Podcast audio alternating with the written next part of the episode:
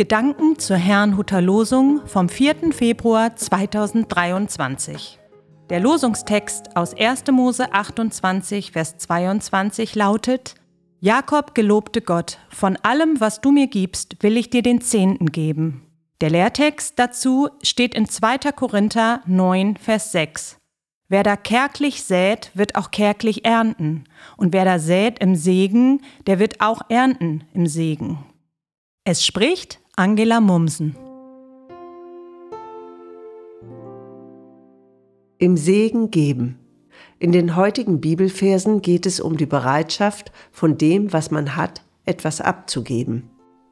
Im Losungswort war es Jakob, der nach einer überwältigenden Begegnung mit Gott unter anderem gelobte, von allem, was du mir gibst, will ich dir den Zehnten geben. In diesem Gelübde steckt ein großes Vertrauen zu Gott, dass er Jakob versorgen würde. Aus dieser Gesinnung heraus, dass Gott der Geber aller Dinge ist, bekommt das Geben eine ganz andere Bedeutung, denn wie wäre man ohne ihn überhaupt in der Lage, etwas zu geben? Ich möchte das einmal anhand der Emshorner Tafel des diakonischen Dienstes unserer Gemeinde illustrieren. Wir versorgen dort wöchentlich an die 2000 Menschen mit Lebensmitteln. Doch nicht aus uns heraus, sondern aus dem, was wir durch Spenden erhalten. Sind wir nun die Geber oder die Empfänger? Wir sind beides. Wir empfangen und können dadurch geben. Ohne die Spender wären wir dazu nicht in der Lage, doch auch sie brauchen uns, damit andere empfangen können. So ist das auch mit unserem Hab und Gut, wenn wir es aus Gottes Hand empfangen. Gott segnet uns, damit wir seinen Segen weiterfließen lassen.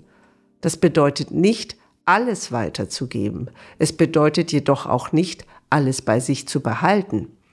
Im Lehrtext ermuntert der Apostel Paulus die Gemeinde in Korinth dazu, großzügig zu sein. Er vergleicht das Geben mit Saat und Ernte. Wer wenig sät, kann auch keine große Ernte erwarten. Doch dann heißt es, wer da sät im Segen, der wird auch ernten im Segen. Hier haben wir wieder den Bezug zum Segen, zu dem, was nur Gott geben kann, er versetzt uns in die Lage, indem er uns Ressourcen anvertraut. Die Frage ist, wie wir damit umgehen.